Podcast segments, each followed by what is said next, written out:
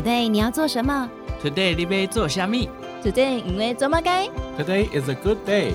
赶快跟我们一起，Today 来读册。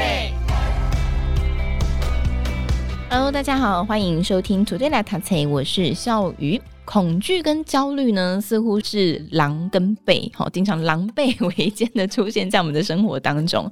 那如果过度频繁的出现，哈，可能就会侵蚀到我们的身心灵。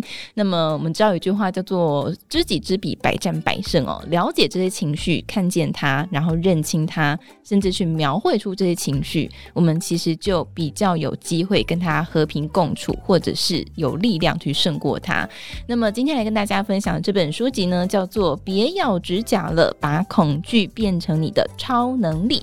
邀请到的是聪明主妇的生活投资学的版主婉瑜来到节目当中跟大家分享。嗨，你好，Hello，小雨你好。好，那先请婉瑜跟大家分享一下。呃，其实我们在第一集有稍微讨论，蛮长的讨论啊，三十分钟的讨论哦，就讨论了关于恐惧这件事情。那请你跟大家分享一下，就是你在读这本书的想法跟感受。其实我觉得恐惧本来就是一个我们很就是必须面对的一一个很大的那个情绪的底层，嗯、对，所以嗯、呃，我看看到这本书的时候，觉得哇，真的蛮清新的，因为之前的 A 可能就是会用一种比较严肃或是比较心灵层面的那种方式，心理分析类的，对对对，就是嗯，就对啊，就是比较严肃、学术或是心灵层次类的，那就会觉得说，哎，其实。上一集啊，或者是肖雨刚刚提到，其实他我们每天都在面对他，所以反而跟他是一种有点损友的感觉也不错啦。所以我觉得这本书就会让我觉得，哎、欸，他用那种幽默感，然后很可爱的插画，还有呃作者很切身的那些经验来分享，都会让我觉得啊，恐惧其实没有真的那么可怕。因为之前作者他是比较严重的，就是也影响到身心。我没有记错的话，应该是有引发一些，比方说焦虑症之类恐慌之类的恐慌症。所以他就是把他自己的经验做了很多的分享，嗯、然后也做了不同的探讨，呃，不同年代的恐惧啦，不同的名人的恐惧等等的哦。那其实这本书我觉得也非常适合小孩，因为里面有大量的插画，然后也有很多表格、很多图画，你可以画出你的恐惧。所以你怎么跟孩子分享这本书呢？嗯，因为我一开始收到这本书的时候，其实我那时候还没有想到要跟我的小孩分享了，因为我觉得，哎、欸，那可年纪可能还有一点差异啦，因为他的现在还停留在大量的绘本，所以对于这种文字书，他应该还没有。办法，可是其实他一看到这个插图，他就超喜欢的，因为他这个插插画的风格不是那么工整的那一种，对对，他是有比较随性的，比较可爱的，所以他一看到他就说：“哇，这个好可爱，我好喜欢哦。”那当初收到样书的时候，其实是超大一本的，对，所以有一些空白的地方，其实我就让他画，对，嗯、然后他就照着画，然后诶，有一些蛇啊，或者是呃有一些打针，他也很怕打针，这样，然后。我就会跟他稍微讨论一下，这样，然后我觉得给他一个还蛮好的感觉，就是哎，原来这样子也可以是一种画画的风格。嗯、因为像他自己在学校啊，也会有一些才艺画画课嘛。那像他其实学校有一些才艺课的选择，那像我就会觉得说，画画是我觉得你一定要上的，那其他的他就可以自己决定说他想不想要上。那我会比较呃坚持说他要上画画课，就是希望说他在一些情绪或是不同层面的表达，他是可以有不同的机会，不是只是透过语言或者是学校的那些文字这样子。对，那嗯、我觉得他有了这个书的这个范本，他其实也会知道说啊，原来可以有很多不同风格的呈现，他其实也还蛮开心的。对我自己的小孩在，因为我小孩比较大一点，已经小学了。那时候也是被插画吸引，所以我觉得人类到了哪一个年纪都一样，就是那个插画。对，对我自己看这本书，我我那个插画也是很吸引我，然后会很吸睛，你很快就会被带进这本书当中。然后小孩那时候在看的时候，他第一个也是看的哈，有人怕蝴蝶，哈，有人怕这个怕那个，哎，我觉得它是一个共鸣感，所以小孩就会觉得说，哦，那。其实我害怕的事情好像也没有那么糟严重或严严重，对，对。不过我想现代人的焦虑跟恐惧，像婉瑜在上一集节目当中讲的，可能随着科技的进步，其实我们的恐惧并没有减少，反而还越来越多。比方说，现代人有很强烈的资讯焦虑，好，金钱焦虑。哎，你自己有经历过吗？有啊，就是社群的焦虑嘛，还有关系呀、啊，跟家人或是、嗯、呃先生的关系焦虑。然后我觉得其实育儿也超焦虑的。嗯、那像我自己，譬如说，哎，一搬到那个新社区，加入社群，然后大家就开始讨论以后要念什么小学、国中、高中什么安排。我都没有哎、欸，你现在小孩不是才五岁吗？对，然后我就觉得啊，大家都在想这些事哦，然后我想说，哎，我是不是太混了这样子？对，所以其实这也是一种焦虑。然后我就问我老公说，哎，我们 需要做些什么准备吗？这样子，对，然后。嗯，我觉得妈妈很容易，尤其是比如说，哎，有的小孩去学了什么，学了那个，学了这个，或是难免还是会陷入那种比较，或者说不要说是比较，嗯、就会觉得说，啊，那别人都做了那些事情，我们是不是也应该跟上？嗯的那种感觉。嗯、没错，小孩就是妈妈的弱点，有没有？对。但我觉得现在还有另外一个很强烈，就是金钱焦虑。有金钱焦虑，其实因为我有在做咨询，所以其实还蛮多这样子的状态的。没有焦虑的人不会来到我的面前，嗯、他就觉得我过得很好，或者是不还不想解决这样。那我之前也其实常常跟同学说，就是其实金钱焦虑有时候不是真的钱不够，嗯、而且通常都不是钱不够。不是吗？大家都会觉得说，我如果有更多的钱，我就可以怎么样怎么样，对不对？如果我加薪五千，那我就可以去，至少我就可以定期定额啦。啊，啊。因为我现在就没钱嘛，我也没更不要跟我讲什么投资，嗯、对不对？或者说啊，要是我投资赚三百万，我就投期款了，至少我这样就可能有更接近买房子，可能更进一步。所以其实大部分的人，他们看到的都是我没有的那一块，嗯、我没办法加薪五千。我没有投期款三百万，等等等，那这些他没有的东西就会变成焦虑的来源。但是，嗯、呃，其实我觉得我们在面对金钱焦虑的时候，其实当然现在人的确是很焦虑啊，包括说通膨，这这两三年其实大家很有感，因为以前人家说通膨通膨的时候，其实它是一个很缓慢的。十块变十二块，对，对类似像这样。可现在不是哎、欸，是一百块快变两百块的那一种哎、欸，没错。对，然后像以前煮饭，我就觉得哎、欸，煮饭跟外面吃没有差很多啦，不要那么累好了，对吧？嗯、现在煮饭跟外面吃差很多了，对，没错、嗯。所以那个差距也就越来越大。对，所以其实通膨的这件事情是大家都很有感觉的。嗯，那在房价，我觉得也是我面对到非常多的焦虑来源点，就是啊，房价那么贵。那薪资所得比相对没那么高的时候，嗯，就会很焦虑。然后啊，可能又加上身边的人，哎，又谁又买房了的时候，又会更焦虑。哎，真的，我觉得自己到了三十岁的时候，特别到三十而立这句话，真的是杀死我们人。对呀、啊，对啊，就你就觉得你要成家，你要立业，然后三十岁左右开始就陆陆续续会有身边的人在买房了。所以，像我自己跟我同龄的一个朋友就会说。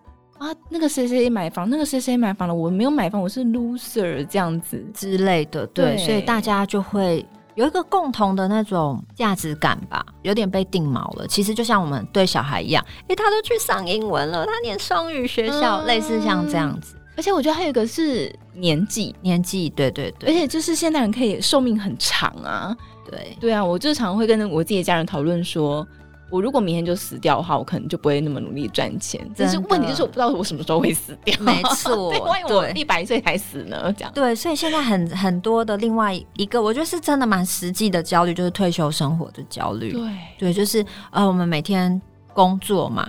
但是也不确定说啊，那是不是就是真的可以如期退休？退休后是不是可以过至少不要太差的日子，不要变下流老人这样？对，所以我觉得这个点也是蛮大。那包括说，哎、欸，薪资啊，跟工作环境等等的，在不同的状态下，我觉得大家的确都最后啊，其实你看，我们刚刚讨论了很多不同面向，通膨、房价，然后退休，然后工作环境，其实最后都是显现在。什么地方上面其实就是金钱，对啊，没错，没错。所以我常常跟同学讨论，就是其实金钱只是一个结果，哦，只是结果吗？对，但大家就会觉得说，我是因为它不是因素吗？它不是因素，它其实是结果。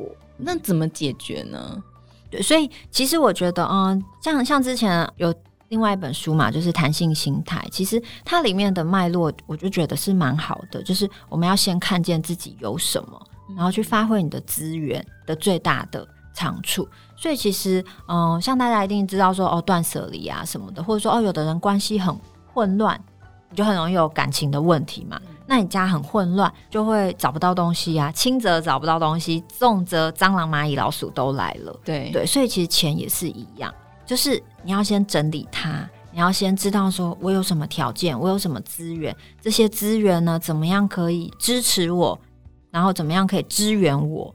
其实工作也是一个很大的支持，对。嗯、所以，呃，当我们可以运用这些资源的时候，其实焦虑会很明显的降低。因为，嗯、呃，来做咨询的同学，他们都每次我都会先问他们说，哎、欸，你现在焦虑几分啊？从一到十，校园一到十，你几分？我六分七分左右，那还好啦，很正常。因为像有时候来找我的朋友，他们丢了八九十，老师还有人说老师十分已经不足以形容我的交友。我说哦这样子，然后那一百吧，对 对，就是其实当然每个人都是会面对这样。那我我自己其实我当家庭主妇的时候，我也很焦虑，因为我那时候还没有主动的收入，嗯，所以跟先生。拿钱的时候，我也很焦虑，因为我不想要伸手啊，对，对那种就是也是一种自我价值的焦虑，有没有？对，所以嗯、呃，其实就是先厘清，然后先整理，然后看见自己的优势、劣势，需要补强的地方。嗯，你整理好了之后，整理好不可能变有钱嘛，就但是你一定会减少焦虑。就是我在每一个同学身上几乎都看，就算其实只有时候可能只是降低一两分，嗯、其实都会腾出一些空间让你去思考说，哎、欸，我还还可以再做些什么事情？哎、欸，这这个心理的金钱焦虑没有去做调整跟改变的话，它是不是会变成一种报复性的消费？对，报复性的消费是一种，然后有的另外一种就是变成完全舍不得花钱。也是一种，哦、就可能会走上极端，对，就是极端，我都舍不得花钱，或者是还有另外一种极端，就是很过度积极杠杆的去投资，就会变危险了。哦、嗯，他就会最后就会分叉出去嘛。有的就是哦，就像你说的，变成那算了，我活在当下我都把钱花光，不要想那么多了。一种，然后另外一种就是就是那些奢侈的或者是不需要的，需要跟想要全部都只想要的都不行，这样子、嗯、只能买需要的。也有点极端，对不对？那另外一种是我要赚更多的钱，然后就去呃危险的投资。其实我觉得这都是比较不健康的方式。对，我帮大家多问一下，因为我觉得金钱焦虑是大家共同会有的。就是在整理只有两个字，我相信大家在这个人生路上，可能想要整理金钱，包整理想要几百遍了，可是可能都很难着手。你自己观察你的就是同学们在整理。金钱的这件事情上，这个过程可能会有哪些大家会觉得比较困难的地方？其实真正困难的，我觉得就是你愿不愿意痛定思痛的来面对，这是最困难的。因为做不到背后，通常就是可能还有一些你不那么想要改变的东西。譬如说啊，像有的有的同学，他就会习惯说，好，每天都要喝一杯饮料。嗯，他其实早就看见这件事了。他也发现说，哦，这就是他的金钱漏洞，因为其实现在饮料不便宜耶，很贵耶。对啊，都有。我说啊，你饮料都喝多少钱？他说，嗯，可能五六十吧，有时候还会到九十。然后如果是星巴克啊，不就要一百多，对不对？那每天都要来一杯，其实你就想说啊，你这些钱省下来，你不是不喝，可是不要每天喝嘛。本来每天喝可能变三天喝一次这样，可是其实他早就看到，这根本不需要。我来告诉他，对不对？哦、但是，呃，他还是需要一个人帮助他说，这可以帮你省下什么，跟创造什么。有时候是需要一个推力，但是更重要的是你，你其实每个人都或多或少都一定知道，呃，自己的问题在哪里。嗯，可是呢，有时候必须牺牲，就是你看见了之后，你要做出改变，有时候需要牺牲。可是，就是这个牺牲会让人家有一点不情愿吧？不对对对。哎、欸，我觉得大家可以去盘点一下你自己，如果在这个整理路上还没办法面对的话，是什么原因阻碍了你的脚步哦？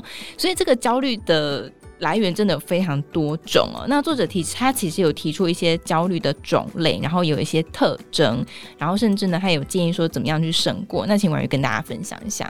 好像我觉得就是比较偏那种心理层面的嘛，譬如说像是强迫症啊，就要做出一些很仪式性的行为，这样，或者是说创伤压力症候群，就会只要跟创伤有关的都会出现。然后还有那个社交恐惧，就我们上一集也有稍微提到，就是真的还蛮多人就是像活在这种镁光灯、媒体镜头，然后每个人都可以是自媒体的状态下，我们反而不知道我们到底是谁了。我们好像在做谁，可是那个人可能不是自己。然后包括说恐慌症啊这样子。他有提到一个，我觉得还蛮，就是我本来不知道的啦。对，他说恐慌症，它是那个无预警的发作，我就觉得，哎、欸，这的确蛮可怕的、欸。嗯，因为因为我我是没有这样的经历啦，可是我就他就有提到，因为他自己有嘛，所以他就说，嗯，他是一个就，哎、欸，可能突然坐车就一个恐慌症突然爆发这样子，然后就。嗯就会很强烈的不适，对他们那个生理反应好像是会没办法呼吸到空气的那种，就很激烈这样。真的，光想都觉得好可怕。哎，它是无预警的发生。对，我觉得无预警这件事情很可怕。比如说，哦，我至少说，哎，我自今天心情不好，我说，哦，我今天头痛，我就在家休息，不要出去。可是如果是无预警，真的超可怕的，超可怕。我分享一个之前也是无预警的经验，就是那是小孩，就他前一刻都还在好好的吃晚餐。下一秒真的是不夸张，下一秒突然大吐特吐，连续躺了五天没办法起来，然后后来是住院检查有没有脑炎什么的。那一刻我真的深刻体会到生命的无常哎，然后也是那一次。开始我就会小孩有一点点病痛，我就会很焦虑，就觉得很紧张，发生什么事？对，真是无预警的也好，所以我只要表达无预警这些事都 有。你这样也有创伤，也有创伤压力，真的有哎、欸。那作者有提出怎么样胜过吗？有，其实呢，就是有说出感受嘛。其实嗯，跟我们上集提到的也还蛮一致的啦，就是要先认出他。然后说出他，可是我觉得说出感受这个，有时候要稍微自己评估一下啦，因为如果找错人说，我觉得好像会加重。就是如果那个人给你的反应是一个比较不好的，或者没有什么好怕的，对，或者说你就想太多了。我觉得有的时候会像我就我老公就常说，哎，你就想太多，这样有没有？烦哦。对对，如果是没有找到一个可以接住你情绪的人。其实我我倒不觉得一定要找人说，因为有时候可能会变成好像在抱怨，或者是别人不一定能理解，最后可能受伤的还是自己。对，所以我觉得说出感受这件事情很重要。可是可能真正必要的时候，可能就寻求专业，或是至少也要找过往经验比较良好、比较信任的人。我觉得这这是。一个保护自己的方式，没错，这好重要哎。对，只是之前大家比较忽略这样。对，就是不，就是不能看到朋友就随便说，或者是是，我觉得真的要慎选，或者有的场合不适合说。类似的，对，不能在 party 的时候突然跟别人说：“哎、欸，我跟你讲。”对呀、啊，就是就不太对劲，这样没错没错。嗯，那还有什么方法？然后嗯，就像刚刚说找人治疗嘛，我觉得现在我我的自己的观察啦，就像让我看到我们家那个身心科大排场了，我觉得哎、欸，其实大，然后我身边有一些朋友，他们有去做过智商，这样，我觉得现在其实大家对呃智商的这件事情已经没有那么标签了，所以我觉得这是一件很好的事情，就是。甚至连心理咨商师，他们可能都会有一些自己过不去的坎，需要请别人帮忙。嗯。所以，当我们越能同理这些事情的时候，其实这件事情就会变得很平常。就是我们感冒就去看医生，啊，医生也会感冒这样子。没错，没错。对，所以，呃，找人治疗，就是你真的有需要的时候，我觉得这件事情是确实可以帮助到大家的。嗯，在国外，其实心理咨商师有点更像是生命教练的概念。就是他们是一个很平常，就是很多 CEO 也都会请咨商心理师定期的去咨商，就去整理一下他们思维。对对对，对，其实对我觉得这还蛮重要，就是不是说哦，我这个状况，我觉得这几年已经改善很多，嗯、所以我觉得这是一个呃相对很正向的趋势。嗯，然后最后一个是很可爱的，就是帮焦虑取名字。嗯，我之前有看到一本书，他就说，哎，我们的这些负面感受啊，可以把它想象成另外一个我的痛苦之身，就是不属于我的另外一个痛苦的角色，好像有点人格分裂啦。可是我觉得有时候是有用的，就是稍微疏离一点点，然后稍微隔开一下下，不是说我我们就真的人格分裂，然后好像去否定它，可是。你反而有时候，哎、欸，拉出一点距离感的时候，你会知道说，真的没有那么严重，或者其实是有办法的。我觉得至少相对会比较客观跟理性一点点，会脱离那个很情绪张力很大的那个完全无法思考的那个状态中。对，对我之前有看到另外一本书，他也是提到类似的概念。那他的方法是，他说。他觉得情绪就是来来去去嘛，那所以他就是把自己想象成一个大厅。情绪来的时候，他就把它想象成动物，比方说生气就是一只捶着胸的大猩猩，所以大猩猩在大厅待了一下，然后就走了。焦虑是一只啄木鸟，然后啄木鸟来了，停在大厅，然后又走了。哎、欸，我觉得看到这个方法其实觉得蛮不错。它的大概念就是说，情绪不等于我们。对对对对对对，所以他就这样的方法。所以有一次小孩惹我生气的时候，我在心里面想着一只张开嘴巴的鳄鱼。哎、欸，当我用这个方法的时候，我发现我就比较可以冷静。我就知道说生气是生气，那但是我不并不代表是我。对对对，我觉得对你你的这个举例，我觉得也很也很有感受哎。对，对，就是其实就是跟他他他是取一个很像娃娃的名字啦，但我觉得其实就是不同的方法，它的原理是很接近的。就是我们稍微不要把自己整个投入在那个里面，然后那个情绪漩涡整个出不来。其实至少我觉得在当下就可以避免掉一些很。爆炸性或者是毁灭性的一些行动，对，就是生气的时候，理智就只有五岁啊，对不对？好，那最后我们还是要来讲一个比较正经的哈，就是如果说身旁亲友真的很焦虑，然后我们怎么样去安慰跟协助呢？好，因为我觉得我自己是个性可能比较细细腻一点的人嘛，嗯、所以我有时候会觉得我不会那么轻易的给予安慰跟协助。因为我有时候会觉得我，我我的细腻如果没有被理解，其实我也没有被安慰到跟协助到，嗯，对，这是我自己的个人体验啦。所以就就像有时候我们会觉得，哎、欸，我们是好意嘛，你就说，哎、欸，你不要想那么多啦，其实没那么严重。可是你在那个当下，我就是想那么多啊，这些念头都挥之不去啊，这样子，没错，对。那所以我不太，因为我自己有过这样的经验，所以我。不太会轻易的给予安慰跟协助，因为我并不能确定说那个是不是对方想要，我也不确定说对方需要的到底是什么。嗯，可是我觉得我自己会用的方式是，我会用邀请的方式，就说：“哎，你要不要跟我一起去干嘛干嘛？你要不要一起出来喝杯咖啡？你要不要跟我聊一聊？”那让对方有主动选择的权利。那如果他就是不想，那当然也很 OK。不要因为有时候反而我们很热情。很想帮忙，可是没有帮到忙，其实是两边都会受伤。对，所以我自己会采取的方式就是用邀请的，哎，要不要去干嘛？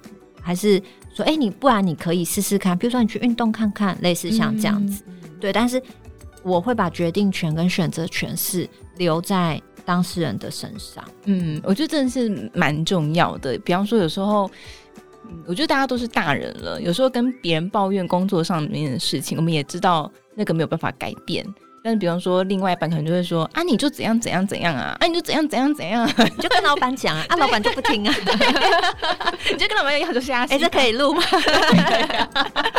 好，所以我觉得这个是就像我们刚刚说的，如果我们真的想要安慰跟协助别人，可能真的要有一些智慧啦，然后可能要有一些细腻的同理，要等等的。那如果说我们自己焦虑发作呢，可能。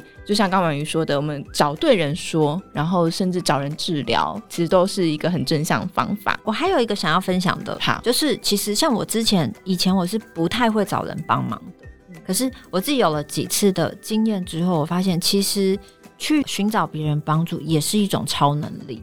哦，有时候我们会觉得说，哈，我像我以前就会觉得说，我去找别人帮忙，别人会不会觉得我怎么样？觉得我很弱？觉得我很？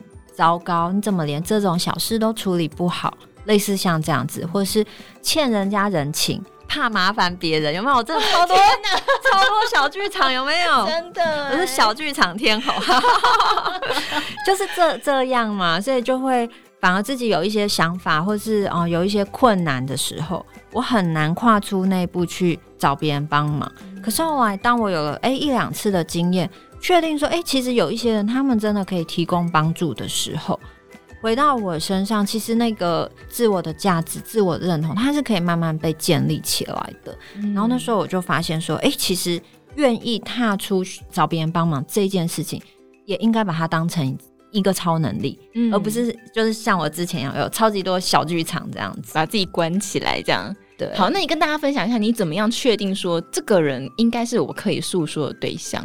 嗯，其实我觉得就是试探性，哎，就是前提是你要有一个自我的责任，就是别人没有义务一定要来帮助我们，但是如果他能帮助到我们，是我们的福气或者是我们的幸运，那所以我觉得就试探性的说，哎、欸，我我想跟你聊一件事情，不知道方不方便？那当然就会开始有后续的嘛。那我他就说，啊，你就想太多啊，当然你就知道说，哦，这个人可能不适合。哦，对，那他是渐进式的，你不可以一下子就把。对，哎，我跟你说，怎么样，怎么样，我怎么样，怎么样，这样子当然就会别人也不知道怎么处理，或是你也不知道他能承接到哪里。对，对，所以我觉得有时有时候是阶段性，你可以先从比较小的事情去试着跟对方讨论看看。那喂，如果对方的建议对你很有帮助，你下次就可以再 再换一个方式。那我觉得其实有时候可能。类似找，譬如说我们找教练，或是找专业人士、心理智商师、心理师，可能也是类似的方式，嗯、就是哦，我们先试试看，有点像说，哎、欸，这个人对不对频啊？对，我们有没有在同一条线上啊？这样子。那其实如果是的话，有时候真的是可以很快的就把我们带离那个自己在那个迷雾中迷路的那个状态、嗯。对，所以恐惧跟焦虑其实也可以把。就是啊，帮助我们去面对一些事情跟问题啊，因为我觉得情绪它就是一个提醒，它要让我们去看见哦，我们有一些事情必须要去面对。比方说，像刚刚婉瑜说的，找别人求助，它也是一种超能力哦。好，所以来跟大家分享这本书呢，叫做《别咬指甲了，把恐惧变成你的超能力》。那么今天呢，也再次感谢我们聪明主妇的生活投资学版主婉瑜来到节目当中，谢谢婉瑜，谢谢，拜拜，拜拜。听完 Podcast 节目，有好多话想分享，想要提问却无处可去吗？别烦恼了，现在只要点击资讯栏下方的 Discord 社群平台连接，输入昵称就可以立刻问问题，与主持人互动哦。让我们一起在学习的路上不孤单，等你来加入。